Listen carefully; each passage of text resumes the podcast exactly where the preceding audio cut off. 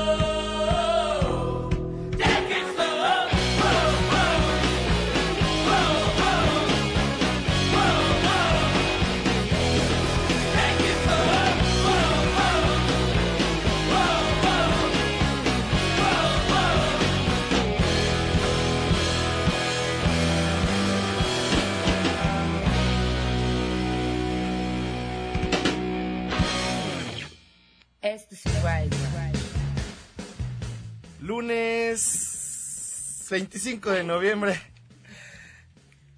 Lunes 25 de noviembre del 2019. Bienvenidos, bienvenidas a un programa más del Wild Brunch. Mi nombre es Arturo Uriza. Hoy es el programa número 1093 aquí en Radio WAP 96.9 de FM. Gracias a toda la gente que está escuchando.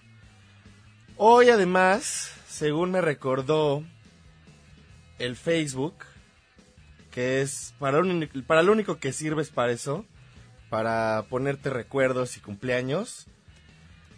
Hoy cumplimos seis años, seis años de estar aquí en Radio WAP, en el 96.9 de FM, seis años de hacer este programa ininterrumpidamente, a excepción de los días como la semana pasada que me enfermo, o cuando hay que ir a conciertos, pero me refiero a ininterrumpidamente porque no hemos parado para abandonar el programa. Seguimos aquí y nos gusta mucho.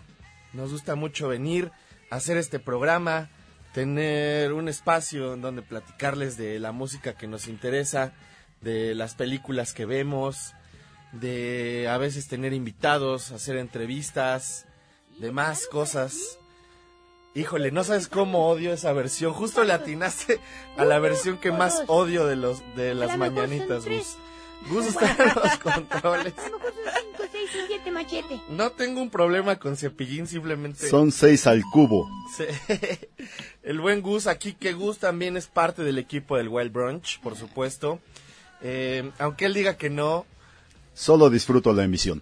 e- es una parte importante y gracias a toda la gente que ha estado durante estos seis años colaborando con nosotros, a las chicas que nos han ayudado a llevar redes, a quienes nos han ayudado en las ilustraciones, en los conciertos, haciendo fotos, reseñas, por supuesto a la gente que ha estado aquí en vivo también eh, conmigo durante estos años, eh, a Pola por supuesto que está justo aquí a mi lado el día de hoy, que vamos a platicar de cine, a la gente, a mis amigos que hacen estas otras cápsulas, parte ahora de la programación de Radio WAP como Disboxonia con Giru y por supuesto el dengue que también ha sido una parte muy importante de este programa.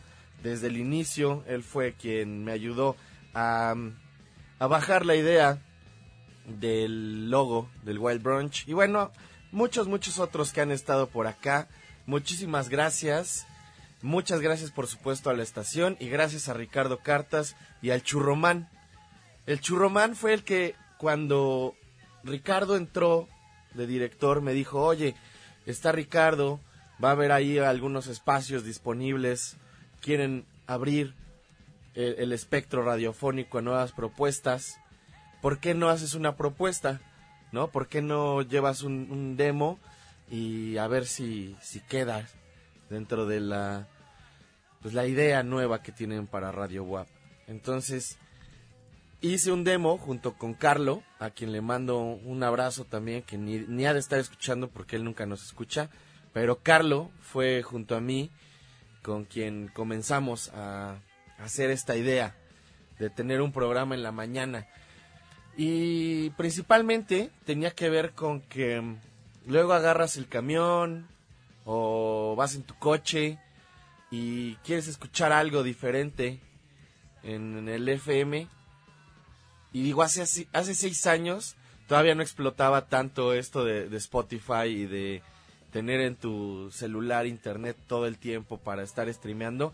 Entonces, hace seis años se me hacía mucho más relevante y espero que no, que no haya bajado tanto la relevancia, pero se me hacía mucho, mucho, muy relevante tener un programa en la mañana donde pudieras escuchar música, pues que no, no se pusiera en todos lados, no todo el tiempo.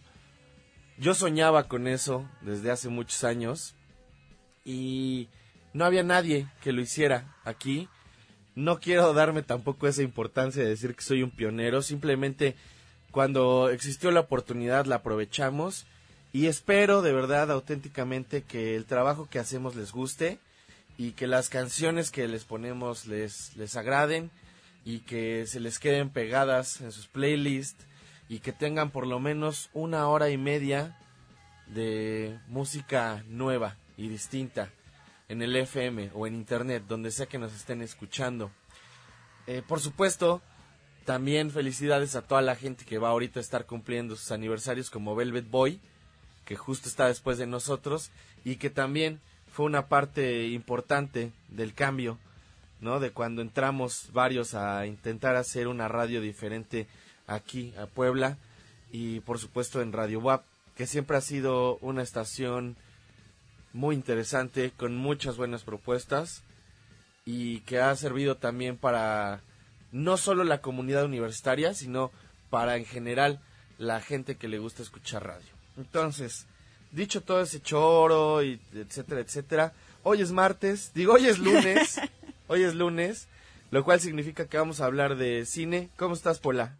Muy bien, Arturo, muy contenta de estar aquí este, para este aniversario del programa, que yo me tardé todavía unos cuantos meses, pero no fueron muchos, como cuatro meses en, en integrarme al equipo. Entonces, estoy contenta de estar aquí para felicitarte, para decir que esto ha sido un proyecto también para mí increíble, eh, tener la oportunidad de venir a platicar una vez a la semana sobre uno de los temas que me apasionan con una de las personas que más quiero y que admiro, pues ha estado increíble. Muchas gracias a la gente que nos escucha desde hace mucho tiempo. Y hoy es lunes de cine y no solamente eso, sino que además la semana pasada, el lunes fue feriado. Y entonces no tuvimos programa y ahora tenemos un montonón de películas de las que vamos a platicar. La más importante y a la que creo que le vamos a dedicar el mayor tiempo posible es The Irishman, porque no todos los días, ni siquiera todas las décadas se puede hablar de una película nueva de Martin Scorsese. Entonces vamos a platicar de eso. vimos una película que llamada Criaturas Fronterizas. En inglés se pusieron Border, pero su idioma nativo creo que es como sueco, una cosa así. Eh, vamos a platicar de eso porque está muy interesante. Yo vi Extraordinary, una película de la cual les quiero platicar. One Baby Nation, un documental sobre la política de solo tener un bebé en China. Motherless Brooklyn, película que fuimos a ver ayer y que también hay mucho que eh, hablar al respecto. Y Polvo, una película mexicana que ya fuimos a ver hace más o menos semana y media, pero como no pudimos estar aquí en el programa, entre que era feriado, entre que te sentías mal, pues no hemos podido platicar. Así que el programa para hoy viene tupido. Ah, y ni siquiera mencionaste que fuimos a ver Border, que es Sí. una de las... Ah, sí, sí. Sí, pero Border se llama Criaturas Fronterizas Ah, en español. Sí, sí, sí, hubo varias cosas que vimos bastante interesantes. Eh, no nos va a dar tiempo de hablar de todas, entonces ahí trataremos más o menos de, de hacerles una listita y recomendarles rápido de qué va cada cosa. Mientras vamos a escuchar un poco de música, vamos con esto de Groove Armada. Por cierto, la canción con la que comenzamos hace rato se llama I was going to shave my beard but I took a nap instead de Sports Bar que tiene ya algunos años y que en varias ocasiones me han preguntado qué canción es porque a veces está en el fondo. Entonces, ahí esa es la canción con la que comenzamos el día de hoy. Vamos a escuchar esto de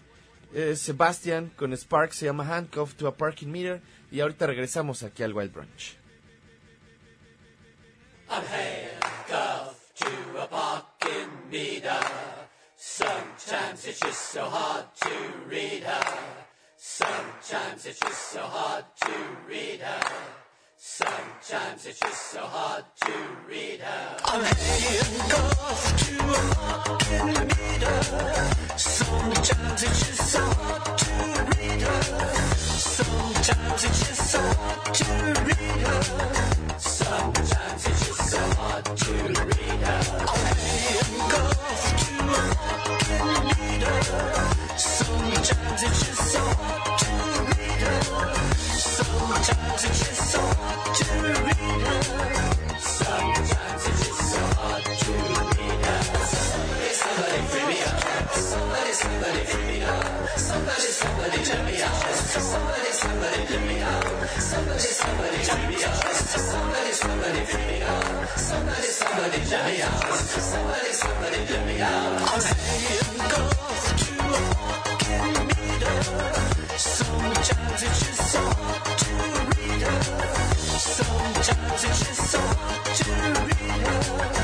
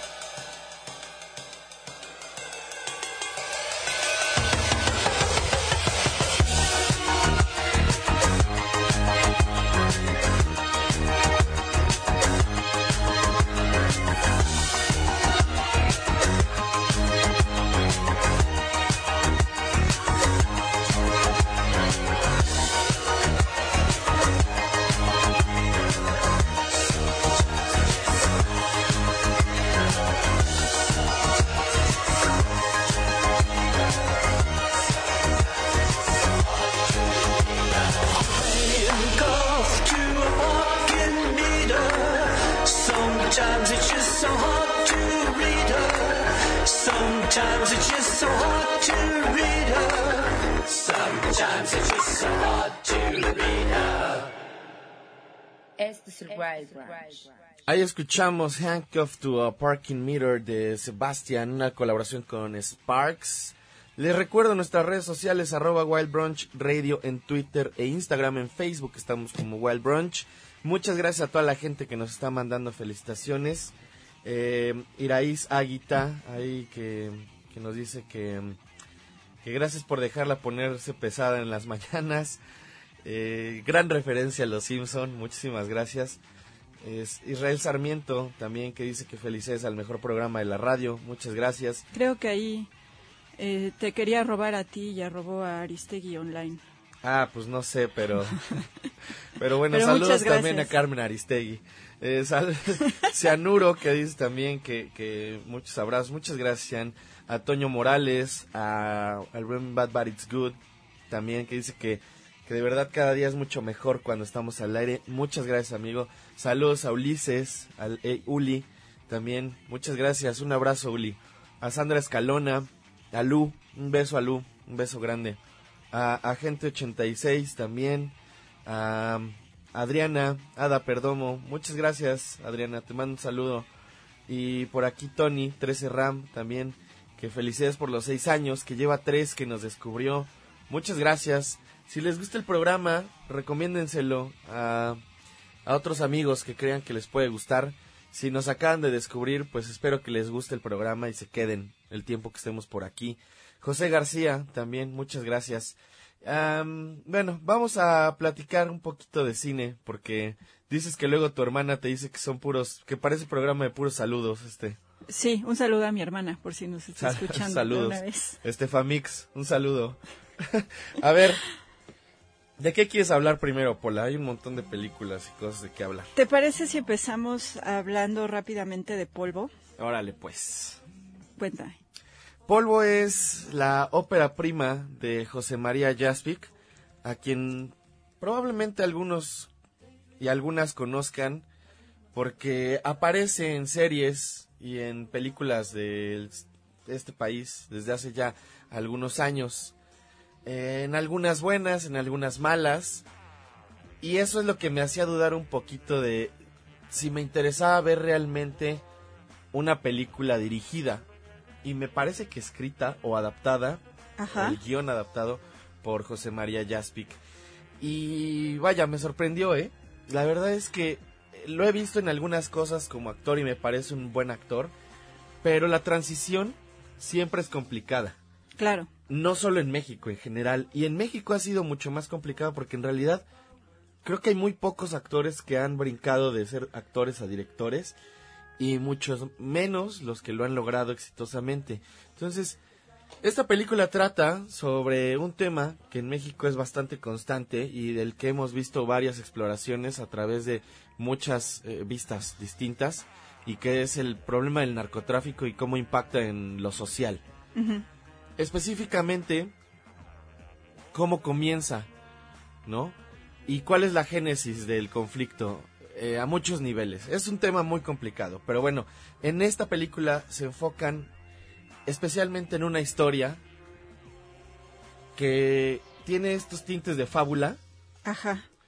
pero que resuelve muy bien de ciertas formas también el, el conflicto, el conflicto real del, del narcotráfico y del poder, que tiene que ver mucho con la situación que hemos vivido durante mucho tiempo en México, relacionada con cómo en ciertas partes del país no había oportunidades de hacer dinero o de tener una economía estable hasta que llega el narcotráfico ahí. Sí, ahí te va. Creo que es un tema que se ha visto eh, mucho últimamente porque es algo que nos concierne pues, directamente en nuestro día a día. Sin embargo, me parece que Polvo fue un punto de vista bastante original Sobre el tema. Dices que cae un poco en la fábula y sí, ahorita vamos a platicar un poco de eso.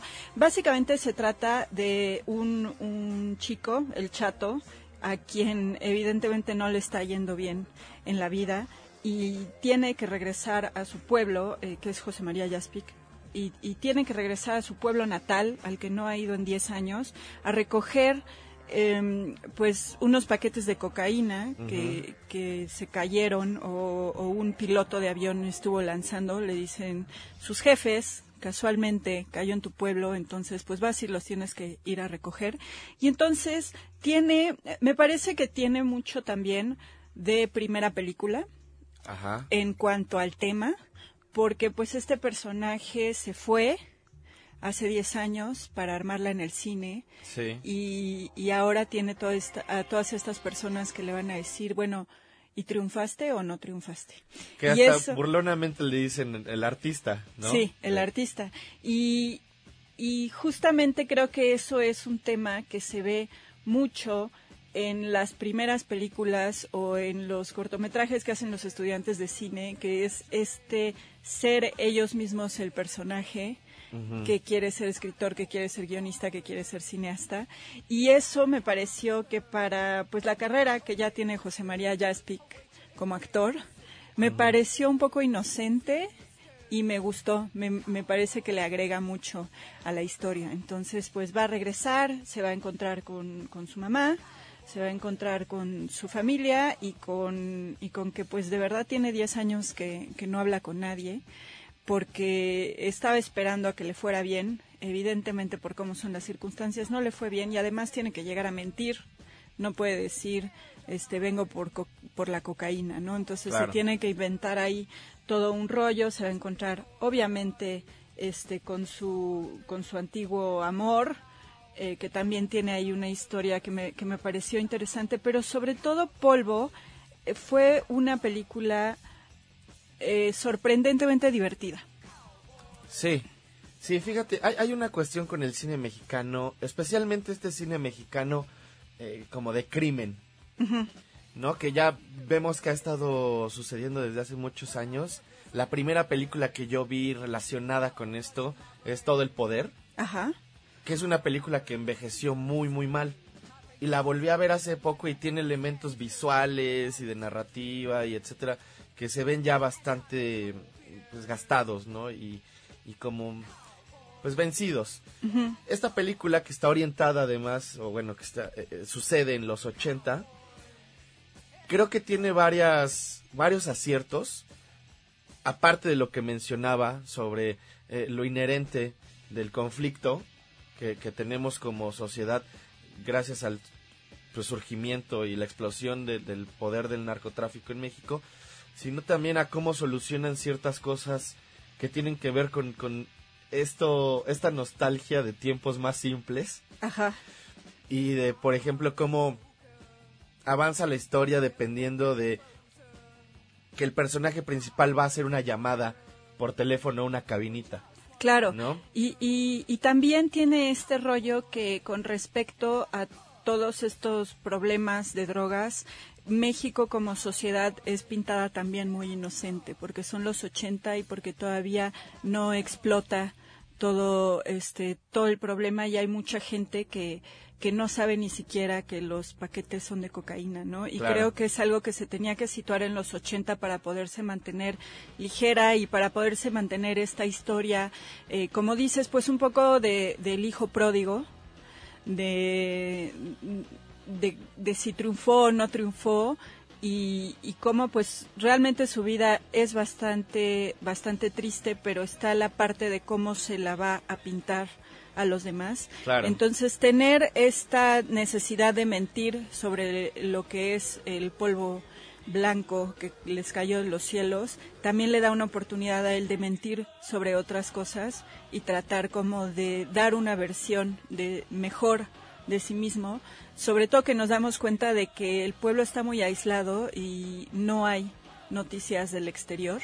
Entonces creo que, que todo eso juega súper bien en la historia y además la actuación de Mariana Treviño a mí me, siempre me ha parecido una excelente actriz.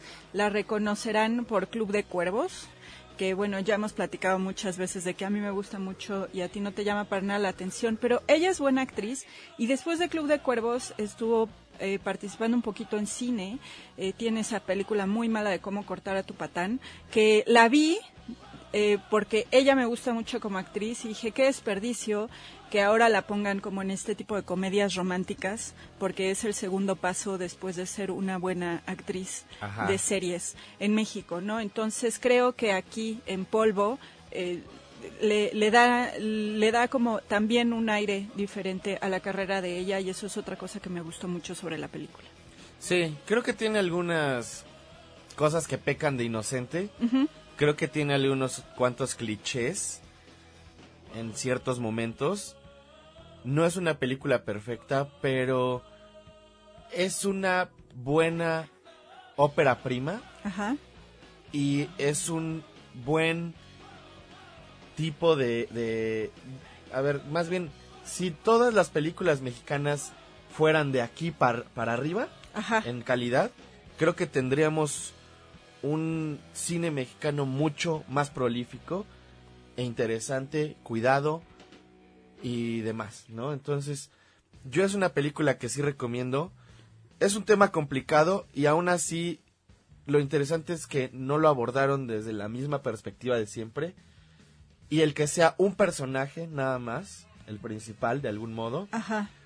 a- le ayuda a deshacer este glamour que puede tener la vida del narcotráfico y al contrario demuestra, ¿no?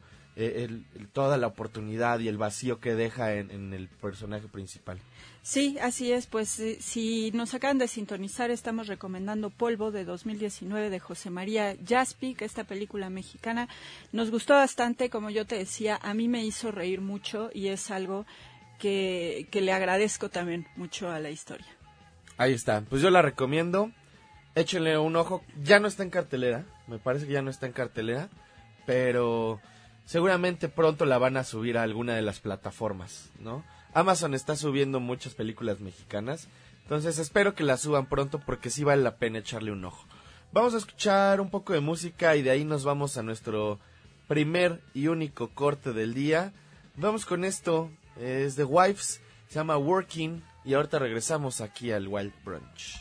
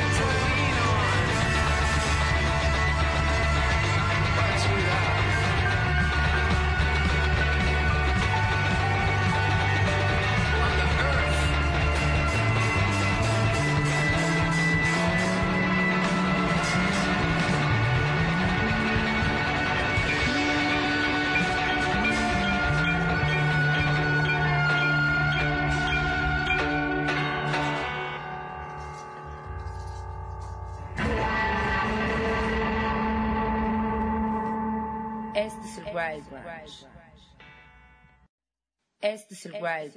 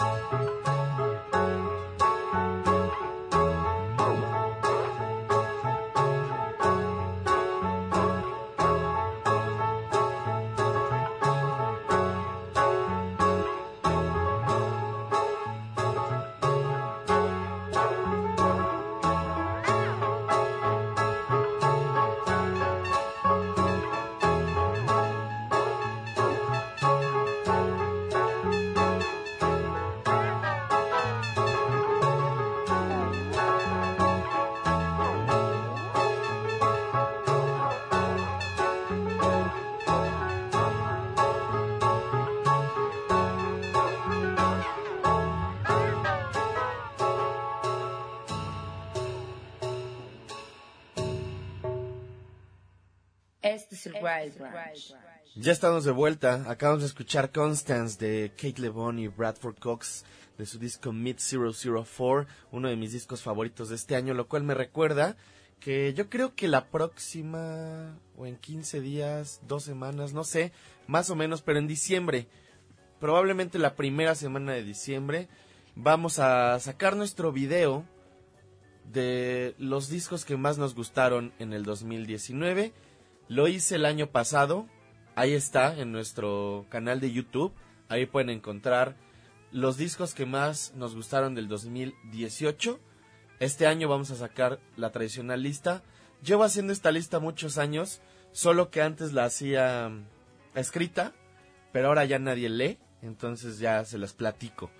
Y va a salir en unos 15 días o dos semanas o por ahí. Estén pendientes. La otra es, eh, ya les había platicado, pero vamos a tener una fiesta de aniversario. Sí, vamos a tener una fiesta de aniversario. Va a ser el 7 de diciembre, sábado 7 de diciembre, en el Azotacalles, en San Pedro Cholula. Totalmente gratis. Viene el señor Hugo Quesada a hacer un DJ set, que más bien lo veo como una sesión también ahí de, de discos. Es muy buen DJ, es muy buen productor, conocedor músico. Si no lo conocen, busquen su trabajo con Exploded View, con Robota. Él produjo el más reciente material de Belafonte Sensacional. Y bueno, ha producido muchas, muchas otras cosas. Es una de las mentes creativas más grandes en la música mexicana contemporánea. Entonces, vayan, es completamente gratis. Va a estar Carlo también, el regreso, el esperado regreso de Carlo. Yo a hasta los que no lo vea no lo voy a creer. Es lo que dicen, que no, no saben si va a llegar, si no va a llegar, pero bueno, Carlos es una leyenda. Carlos es una leyenda. Entonces, no, Carlos Bisiesto. Carlos, Carlos, Carlos Bisiesto. Carlos Bisiesto, exactamente, que, que se aparece cada año Bisiesto. Y ahí va a estar, según cuenta la leyenda. Entonces, ya veremos. Sábado 7 de diciembre, a las 10 de la noche, totalmente gratis. Ahí vamos a estar. Vayan a celebrar con nosotros. Es un lugar pequeño, relativamente pequeño. Entonces, si quieren llegar temprano para agarrar buen lugar, va a estar chido. Es un buen lugar, no es caro, está bueno, divertido y de los lugares más constantes y con mejor música de Cholula. Saludos a Jorge Cancino, a Carl Armstrong también que nos dice que feliz aniversario, a todas las personas que hacen posible el programa, que sin nosotros las mañanas no tendrían sentido. Muchísimas gracias. Eh, The Irishman, fuimos a ver The Irishman, la más reciente película de Martin Scorsese. Híjole, ¿por dónde comenzar a platicar de esta película? Es un proyecto que ya llevaban varios, varios años intentando hacer. Un libro, basada en un libro, que se llama I Heard You Paint Houses, de Charles Brandt, eh, que originalmente llega a las manos de primero Robert De Niro y después de Martin Scorsese. Y entre los dos llevan ya mucho tiempo tratando de impulsar este proyecto y nadie les daba luz verde.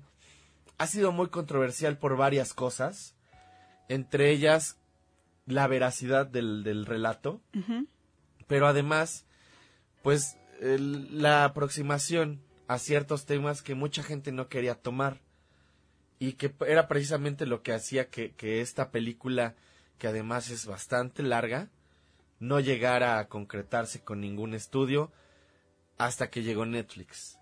Entonces, eh, por ahí vi una entrevista de Scorsese donde decía que cuando la querían hacer estaban en la edad ideal y luego fueron demasiado viejos y tuvieron que recurrir a estas técnicas bastante innovadoras, diría yo, de rejuvenecimiento, Y que funcionan súper bien en la porque película. ya, ya lo habían intentado. Hay Sí. algunas películas donde se ha hecho, pero la verdad no se veía tan bien como en esta película. Esta película, pues de repente yo ya no sabía cuándo, cuándo es que era, sí se veían como son ahora los actores y cuándo era que los habían rejuvenecido, porque de verdad es un trabajo impecable, ¿no? De, de edición digital.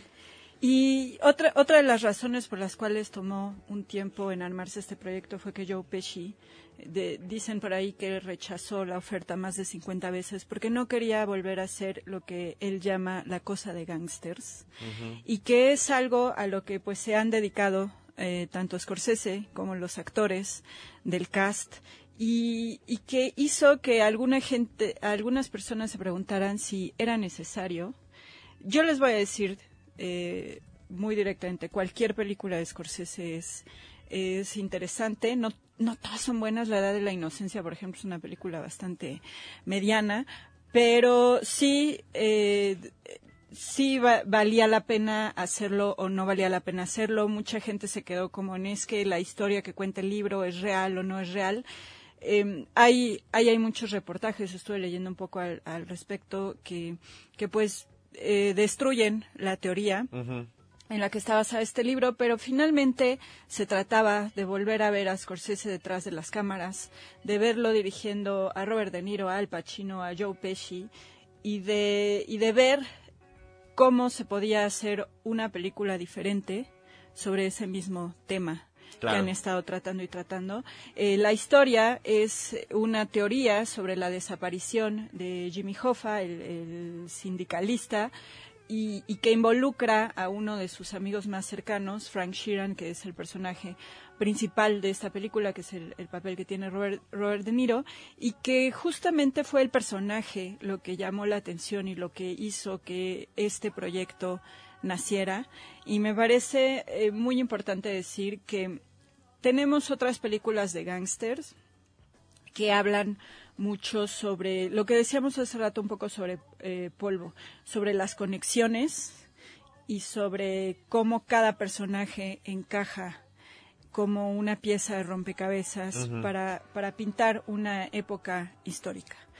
Y aquí me parece que lo primero que es diferente es que va más sobre la vida de Frank Sheeran que sobre quién era quién exactamente y casi casi que eso pasa a segundo plano eh, por, por un momento. ¿Qué piensas al respecto? Hay much- eh, de verdad, fue una película que me tardé varios días en, en analizar. Entonces, por, por una parte está todo esto que mencionas. Pero también, fíjate, tiene algo que, que me llamó muchísimo la atención y que lo fui pensando hasta después. Esto es parte como de un universo de Scorsese donde ha retratado estos temas de, de la mafia. Pero esta es oficialmente, se siente oficialmente como un cierre del tema. Sí, Por varias razones, ¿no? Pero... uno eh, porque el- ya tienen todos 99 sí, años. Sí, sí, Y, y- pero principalmente el cómo maneja con una vista bastante contemplativa todo el fenómeno. Cuando por muchos años fue, incluso en la edición y en, en- en los diálogos, en la forma en que actúan los, los personajes, era como muy estrafalario, muy rápido, ¿no? Todo era una narrativa súper, súper rápida. Y aquí ya es una narrativa mucho más tranquila, ¿no? Donde tienes que estar poniéndole atención a los diálogos y ver estas dinámicas que tienen los actores. Es una película de actores. Es una No película de actores en la que además juega muchísimo la amistad real que tienen y toda esta parte de, de la historia que tienen ellos dentro de los personajes y que la puedes ver en algunos momentos en la pantalla y es, es una oportunidad de ver ese lado del cine porque casi pareciera que se es- están haciendo el papel de ellos mismos, no como actores, sino ellos más jóvenes haciendo la de gangsters. ¿Tiene sentido lo que estoy diciendo? Y puedes ver ahí una dinámica que me parece que le agrega muchísima magia también a la película. Sí, sí, sí, hay varias cosas que, que le van sumando mucho. Eh, primero, bueno, toda esta parte que decíamos sobre lo histriónico y sobre el, también cómo decidieron armar otro tipo de papeles dentro de este mundo de gangsters. Eh, por ejemplo, el papel de Joe Pesci, que generalmente era muy violento y muy activo y, y no sé, eh, era parte de esta, de estos actores que, que siempre que los veías en pantalla eran muy intimidantes, Ajá. pero porque tenían unas reacciones físicas muy violentas. Sí. Y en esta película todos los papeles son bastante pasivos de alguna forma. Nunca los ves en realidad, a excepción de, de algunas cosas, ¿no? Y, De y- Robert De Niro pintando paredes. Ajá, y esto me lleva a otra cosa también, ¿no? Que, que es el papel de De Niro, pero bueno, eh, lo, lo que decía de Joe Pesci es, eh, él des- diseñó un personaje en esta ocasión en el que no tiene que hacer realmente nada violento para que sepas que es una persona a la que le tienes que temer. Claro. Y eso, y que transmita eso simplemente con acciones muy breves, con la forma en que habla, con la mirada. Eso se me hace un logro, no solo histriónico, sino también de dirección por parte de Scorsese. Y cómo se, se, se va complementando todo este universo con otros personajes que aparecen, ¿no? Con- Claro. Con, De Niro. ¿Sabes qué me llamó muchísimo la atención? El papel de Harvey Keitel, que es Angelo Bruno, que son, son mafiosos reales que existieron. Pero Harvey Keitel en realidad sale muy poco en la película, ¿no? Sale eh, en, en tomas como lejanas y, y tiene muy poca participación en los diálogos, pero sabes que es un personaje peligroso e importante. Y no tienen que explicarte nada de la historia de estos personajes, muy breve, en algunas ocasiones, para que sepas el papel que están jugando y, y cómo van a influir en, en todo lo que está haciendo Frank, ¿no? Sí, sí, y a mí me parece que también tiene un, un toque que, que, bueno, a mí me pareció bastante, bastante cómico, en el que también puedes ver a Scorsese reflexionar sobre su propia obra y a los actores reflexionar sobre su propia obra como gangsters y tiene algunos, algunos diálogos que, que hacen que que te, que te dé risa de cierta manera, ¿no? Entonces, este, tienen, por ejemplo, ahí una observación de todos se llaman Tony. Ajá, claro. este, que, que hace un poco que el juego vaya un poco más allá de la historia, a pesar de que es una historia de la que es bien difícil salirse porque tienes que estar poniendo atención a todos los diálogos y como dices, las cosas que suceden a veces son súper sutiles para comprender exactamente qué está pasando. Y como además sigue a un personaje a lo largo de toda su vida, tienes cosas que son importantes en una época y después ya no y que simplemente desaparecen. Y y diálogos que este creo que ya lo habíamos comentado el fin de semana que no siguen esta regla de, del guionismo que a lo mejor está en otras películas de Scorsese como Taxi Driver, en las que cada cosa que se dice es para avanzar, para que la acción avance. Sí. Y aquí parece que se dicen muchas cosas solamente para retratar un poco diferentes caras de este, este personaje que a quien no le ves una emoción en el rostro durante las tres horas que dura la película Tres horas y media. tres horas y media que dura la película y sin embargo puedes comprender cómo es como padre, como subordinado, como amigo, como esposo, sin que mueva eh, esta, se mueva de esta expresión de De Niro, de, de, este, de la boca un poco fruncida y de todo está hacia adentro. Sí, y creo que to- tocan muchísimos temas a la vez, ¿no? Eso que dices. Eh, Es complicado también por eso definir la película en una sola, pues, en un solo mood, ¿no? De, de decir, bueno, esta película trata simplemente sobre esto que pasó con Jimmy Hoffa, que además, por ejemplo, yo no tenía ni idea realmente de quién era Jimmy Hoffa. Y que es algo O sea, que dicen desde el sí, sí, sí. principio, ¿no? Sí, que, que en realidad, y que bueno, ahorita si a mucha gente le preguntas quién es Jimmy Hoffa, te va a decir, bueno, pues me suena el nombre, pero en realidad no sabemos qué es lo que pasa. Y en la película explican, él fue un personaje muy, muy importante, del que todo el mundo sabía en esa época, que era igual de famoso que los Beatles, ¿no? En ese momento, y, bueno, van, van hablando y contextualizando mucho, pero también justamente este rollo sobre el poder, sobre la traición, sobre la amistad, sobre la familia. Hay un enfoque que me gustó mucho sobre cómo juegan un papel importante en la película posterior a lo que sucede en, en la narrativa de Hoffa, su familia.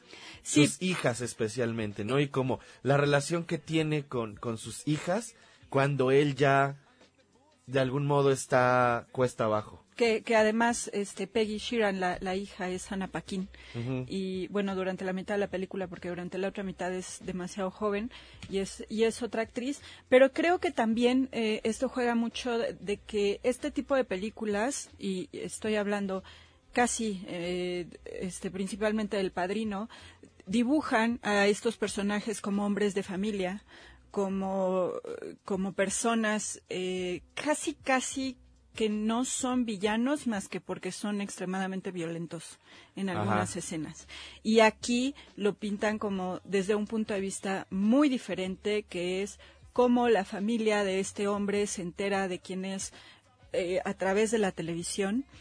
Como, como platicamos hace un momento, tiene un- unos gestos eh, muy eh, contenidos. No puedes saber bien qué está sucediendo eh, en- dentro de él, a la excepción de una escena climática que nos voy a arruinar.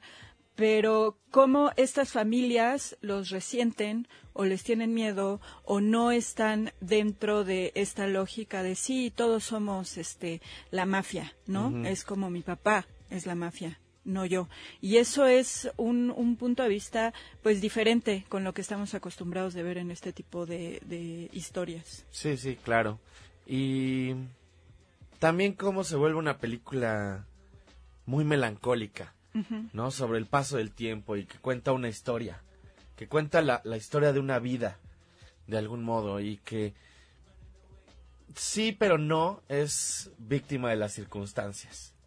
Pero ¿No? Por eso, sí, pero no. Eh, es un- eso es mucho más complejo, ¿no? Porque eh, al principio de la película tiene una escena increíble. que de verdad es como una escena súper, súper normal. eh, Cuando parece que no está pasando nada, pero en realidad está introduciendo a los personajes en toda, en todo su esplendor psicológico eh, que es cuando se encuentran por primera vez eh, Pacino y Pecci, ¿no? Y le está ayudando como a, arreglar su coche. O sea, no se conocen y, bueno, Robert De Niro es un conductor de camión. Esta es la primera escena, ni siquiera es un spoiler ni nada, la pueden ver en el tráiler viene. Pero la forma en que se dirigen el uno al otro y el cómo habla Joe Pesci con De Niro, híjole, qué cosa tan increíble es. Pero no es nada rápido ni, ni... Es una escena más bien a la que le tienes que invertir mucha atención y, y analizarla. Y eso es lo que tiene en general la película. Tiene muchas cosas que tienes que ir analizándole sin que sea una cosa muy de, ah, qué intelectual es esta película, ¿no? Más bien es una película que tiene muchos momentos y muchas situaciones y te permiten analizar a los personajes y todo lo que está sucediendo y al mismo tiempo disfrutarla. Eso sí, es una película larga. La verdad es que después de un tiempo ya me dolía la espalda de estar ahí sentado. Pero creo que es una película que, que vale muchísimo la pena ver en el cine. Aunque si la ven en Netflix no van a perderle nada. Porque es muy fuerte el, el contenido. El contenido es muy... Se, se sostiene solo. Entonces es una experiencia muy bonita verla en el cine porque la fotografía es impecable. Eh, Rodrigo Prieto además, mexicano el que la hace. Y verla en el cine pues sí te apantalla muchísimo, ¿no? Literal. Pero, literal. Pero en la- creo que es una película que se sostiene por sí sola. Por, por tener una gama de actuaciones brutales, un cast increíble, una historia que como decíamos al principio, independientemente de que sea o no sea completamente real, es muy importante para comprender ciertos fenómenos que hasta la fecha tienen repercusión. Y a, y a través de todos estos pequeños detalles y pequeños cambios que decíamos en cuanto a la construcción de los personajes, en cuanto a los diálogos, un poco en cuanto a la fotografía, porque como decías, utilizan una tecnología eh, novísima que es la de rejuvenecer a los actores y sin embargo cada escena se ve exactamente como Taxi Driver y se ve como si tuviera una manufactura de hace Sí. 30 años y eso es un logro que a lo mejor pasa desapercibido y justo porque pasa desapercibido es más importante. Mencionaste la palabra melancólica. A mí tres horas y media de película, salí de ahí muy deprimida, salí de ahí eh, realmente eh, conmovida por estos personajes, eh, más que por la historia, porque toda, como te decía, todas estas pequeñas diferencias de que si son o no son hombres de familia, que si se deben más a la amistad o al deber, que si los actores no van a hacer nada violento en la pantalla,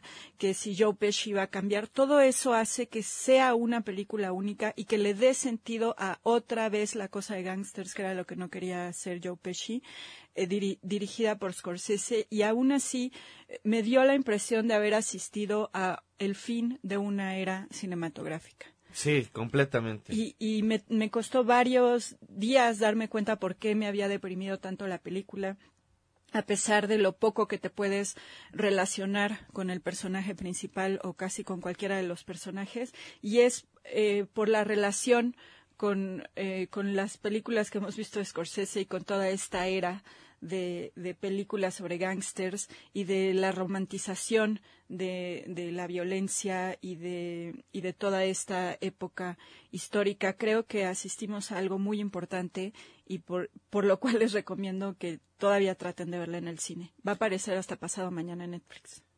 No sé si está todavía en salas, no la pusieron en salas comerciales, pero estaba en el complejo cultural universitario. Creo que ya no, ¿verdad, Gus? Ya no, el Gus ya... Creo que el último día fue el viernes. Ajá. El 22 y es eh, para dar paso al ciclo de Tarantino. Ah, bueno, pues ya ni modo, ya no la van a poder ver en cines, pero véanla, véanla.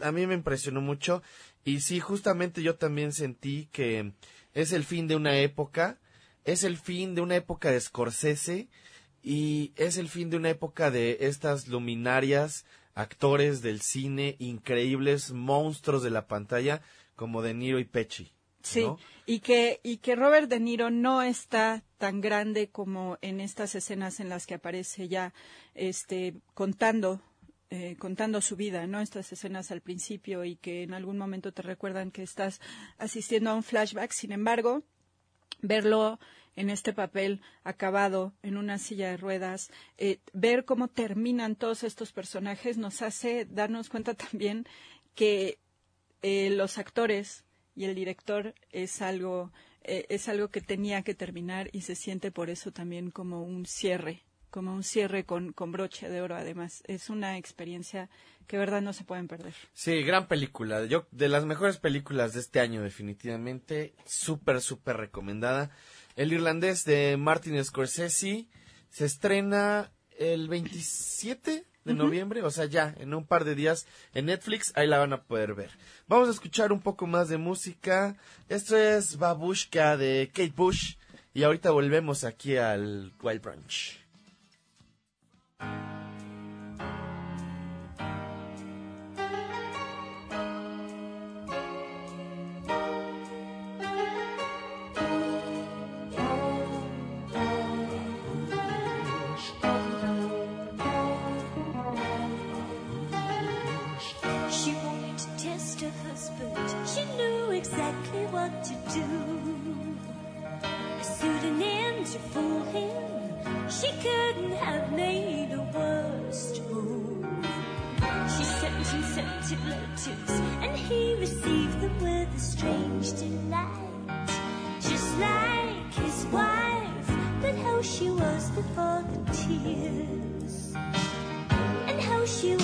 Was before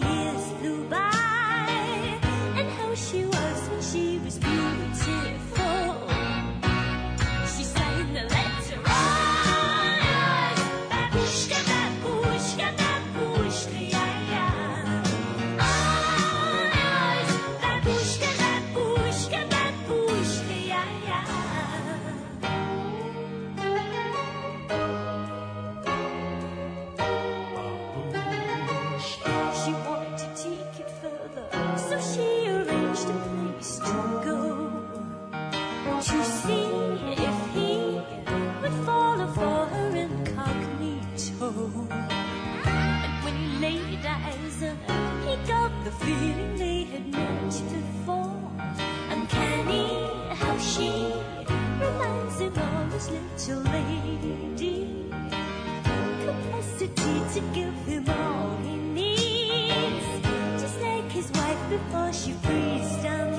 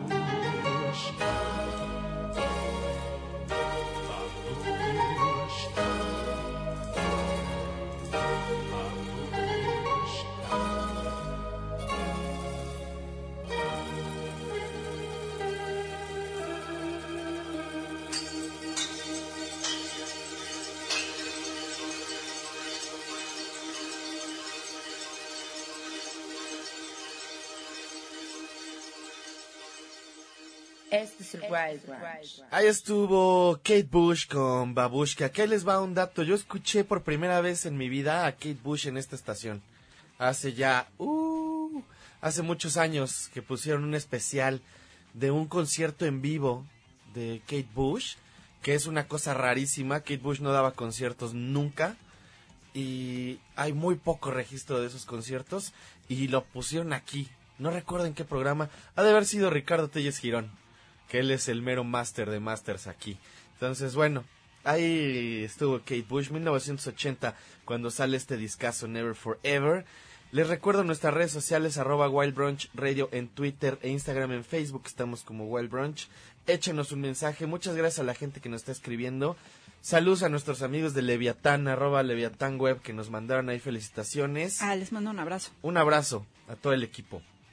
Vi, bueno, antes de que sigamos con el tema correspondiente, que es Border, la película que fuimos a ver, una de las películas que fuimos a ver estos días, eh, vi la serie de Hernán, que se acaba de estrenar el día de ayer en televisión abierta y que está desde hace una semana en Amazon Prime. Es una producción mexicana, es una serie que retrata de alguna forma muy libre el- este periodo histórico de cuando Hernán Cortés llega a Tenochtitlán y qué es lo que pasa, ¿no? Con las culturas eh, que rodean la historia de este personaje. Entonces, ah, ¿Te es- cae? Mira, eh, eh, la cuestión es, yo, yo, es un tema que me interesa y siempre que sacan algo, una película o, o tal, pues la veo, porque hay una visión muy sesgada de la gente que produce en este país sobre las culturas originarias mexicanas, sobre estos pueblos que eh, pues mucha gente ve marginados y que tienen una idea súper equivocada y que siguen teniéndola por desgracia. Pero tengo que decir que en esta serie por lo menos medio lo intentaron. No se les ha quitado, por supuesto, toda esta cuestión de, de los salvajes, ¿no? Y como de no comprender la situación histórica y el contexto de por qué hacían o tenían ciertas costumbres. Eso no se les ha quitado. Y por desgracia siguen pintando a todas estas culturas como salvajes. Pero creo que también trataron de reivindicarlos en otros aspectos y de tampoco romantizar tanto la conquista española. ¿No? De decir, bueno, no, No, esto... no lo sé, no, no ¿La me dan viste? nada de ganas de verlo. Ah, no, pues no, si no te interesa el tema, no la veas. O sea, esto es muy específico. Yo lo entiendo también. Y más bien, a mí me dio curiosidad, ¿no? Y, y, y si les da curiosidad, creo que por ahí tiene algunas cosas interesantes. Por ahí tiene otras cosas que obviamente sí son una lista de clichés y de demás temas Es que esta, estas series también tienen una tendencia ahí a ser paternalistas que a mí me molesta Sí, bastante. lo son muchísimo, ¿no? Lo son muchísimo y, y que tienen toda esta cuestión de, de decir, bueno, pues es que llegamos aquí a hacerles el paro, a conquistarlos y mejorar la raza, ¿no? Sí. Y, De, de sí estaban todos bien padres, pero estarían peor si no hubiéramos llegado. y el problema también es, bueno, cómo te hacen empatizar, ¿no? Con ciertos personajes, con otros no tanto y muestran también una faceta, pues, que todos sabemos era bastante violenta y bastante desagradable de, de todos estos conquistadores que llegaron. En fin, es una serie muy mediana. Tiene una cosa que, que me, me, me divirtió mucho, que de repente parecía como Game of Thrones o Vikings, pero mexa. Y que como que se ve que no tenían un, un presupuesto tan grande. Cada vez me la vendes menos. ¿eh? entonces tenían como 10 extras, ¿no? Y se ven ahí como 10 soldados, ¿no? Y otros 10, este, otros 10, este, aztecas ahí, mexicas. Lo que está chido es que hablan náhuatl y hablan totonaco y, bueno, la vez la tienes que ver con subtítulos, ¿no? Para, para ver eso. Eh, tiene algunas cosas interesantes, es una serie relativamente divertida, pero sí, tampoco es como que no se la recomendaría de véanla, ¿no? Eh, eh, nada más quería platicarles un poquito de eso. Lo que sí les vamos a recomendar es esta película que fuimos a ver que se llama Border. Border, Criaturas Fronterizas, una película, eh, sigo buscando, es sueca, me parece, que es algo que dijimos justo saliendo de la, de la película, pero estoy viendo aquí que es una coproducción de ahí varios países europeos. Es, a ver, me costaría trabajo decir de qué va esta película porque fue algo muy sorprendente, pero podemos decir que se trata de una agente de, de aduanas que tiene la capacidad de oler eh, los sentimientos de las personas, huele sobre todo el miedo y, y pues gracias a eso está ahí parada pues decidiendo a qué personas les van a revisar eh, de manera aleatoria sus, sus maletas. Entonces se descubre algo, se va a ver involucrada en un caso policiaco y al mismo tiempo va a conocer a una persona que llega, eh, eh, pasa por aduana y es muy, pareci muy parecido a ella.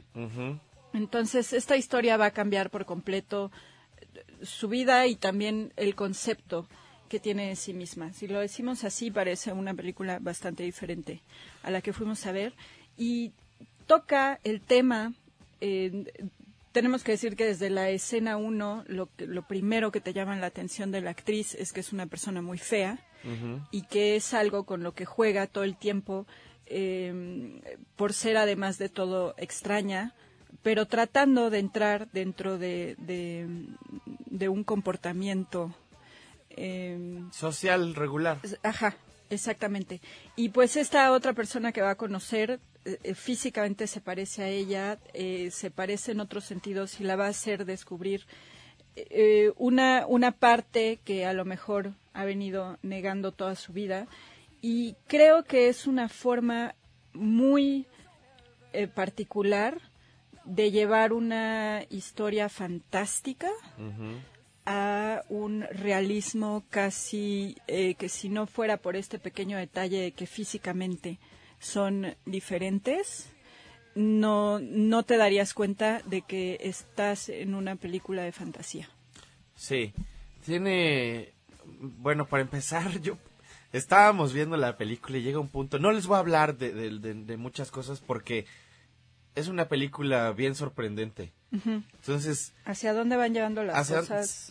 tiene unos giros muy, muy chidos que, que no pienso platicar. Pero de verdad estaba viendo la película y decía, wow, tenía un rato que no experimentaba esto en el cine. Que no tenía como esta sensación de decir, qué película tan rara estoy viendo. Y eso me encanta.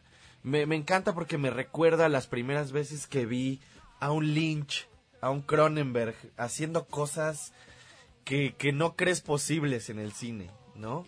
Que no necesariamente son estas obras súper adornadas, barrocas o que son este llenas de, de efectos y personajes. Tienen cosas muy concretas que ves y te impactan a otros niveles eh, pues bastante emocionales y, y, incluso asquerosos por momentos, Y, ¿no? y ahorita que estás mencionando a Cronenberg, de, de Lynch no estoy tan de acuerdo, pero también a mí me recordó muchísimo a Michael Haneke.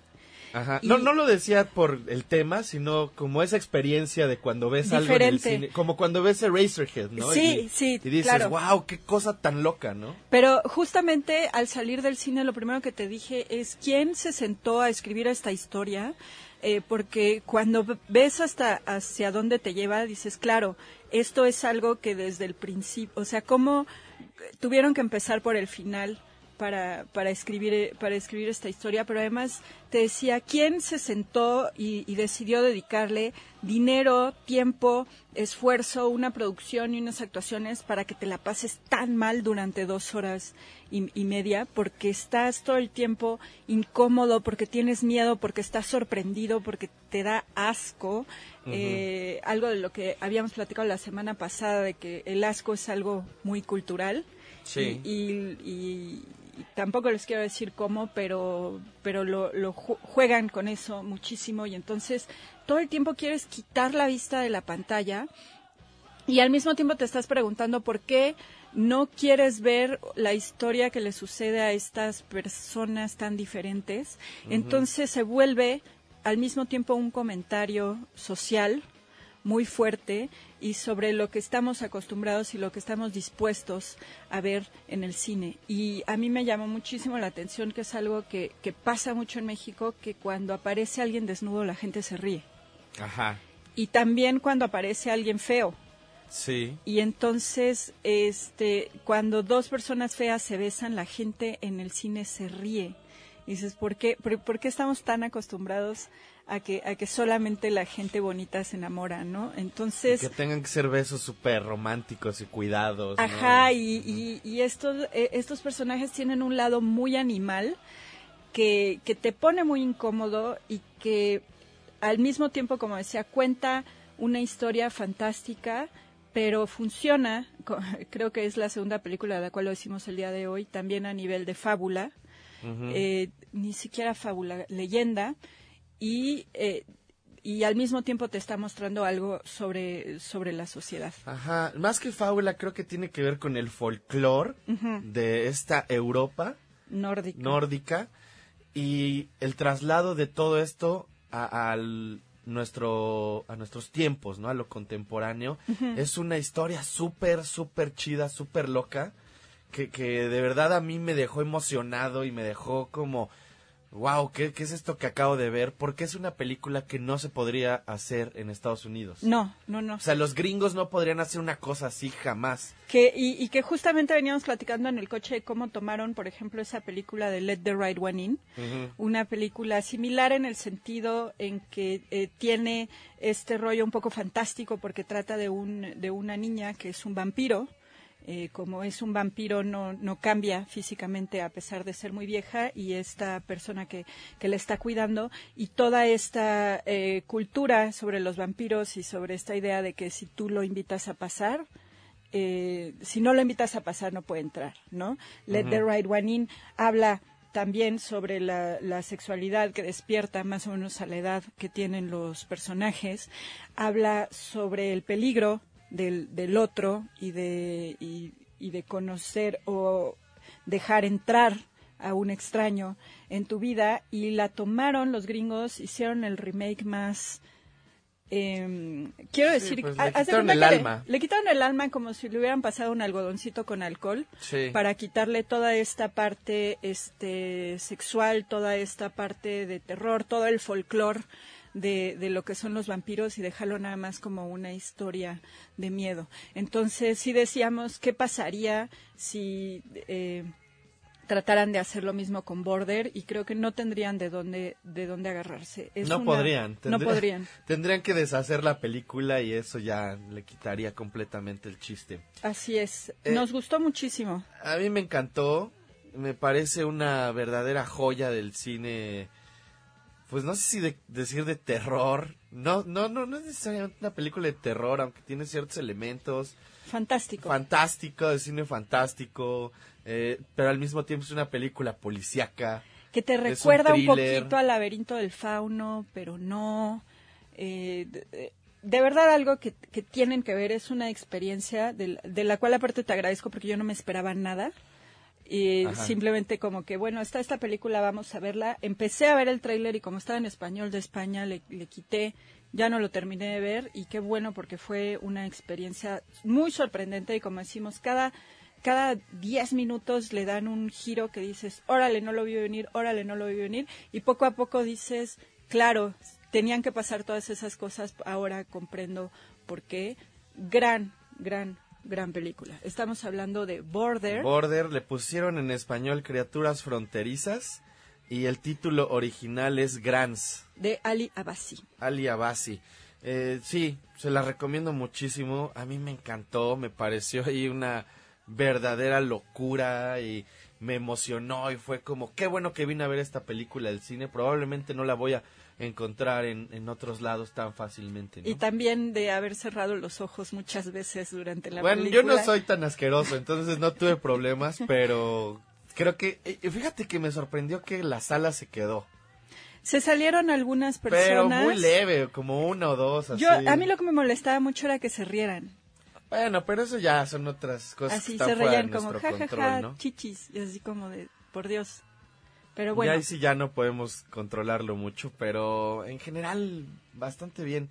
Eh, Ya se acabó el programa, ya no nos va a dar tiempo de hablar de, de más cosas. solamente rápidamente, entonces ahorita les voy a poner en Twitter el link a mi reseña sobre Extraordinary, hablando de, de películas un poco fantásticas. Es una historia de fantasmas en la que eh, eh, dirigida por Mike Ahern y Enda Longman, que antes de eso habían hecho comerciales y videos musicales y muchas cosas con efectos especiales que hacen de esta una historia de fantasmas muy particular sobre Rose, eh, interpretada por Maeve, Higgins, que es una instructora de manejo que aparte tiene el poder de comunicar con los fantasmas y que no quiere usar sus poderes hasta el momento en el que se encuentra con Martin Martin, eh, que es Barry Ward, a quien a lo mejor recuerdan de, The End of the Fucking World, y que pues le gusta y dice, ok, este hombre tiene su casa encantada y tiene ahí problemas con fantasmas, entonces pues voy a usar mis poderes porque me gusta este tipo. Entonces es una comedia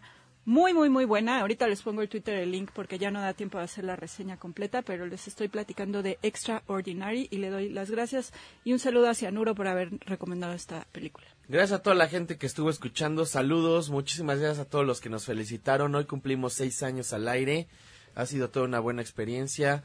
Arroba Pola Trace. Arroba Arturo Uriza. Gracias al buen Gus en los controles. Nos despedimos con Destroy All Monsters. La canción es You're Gonna Die. Tengan un buen día, escuchen mucha música, pásensela bien. Adiós.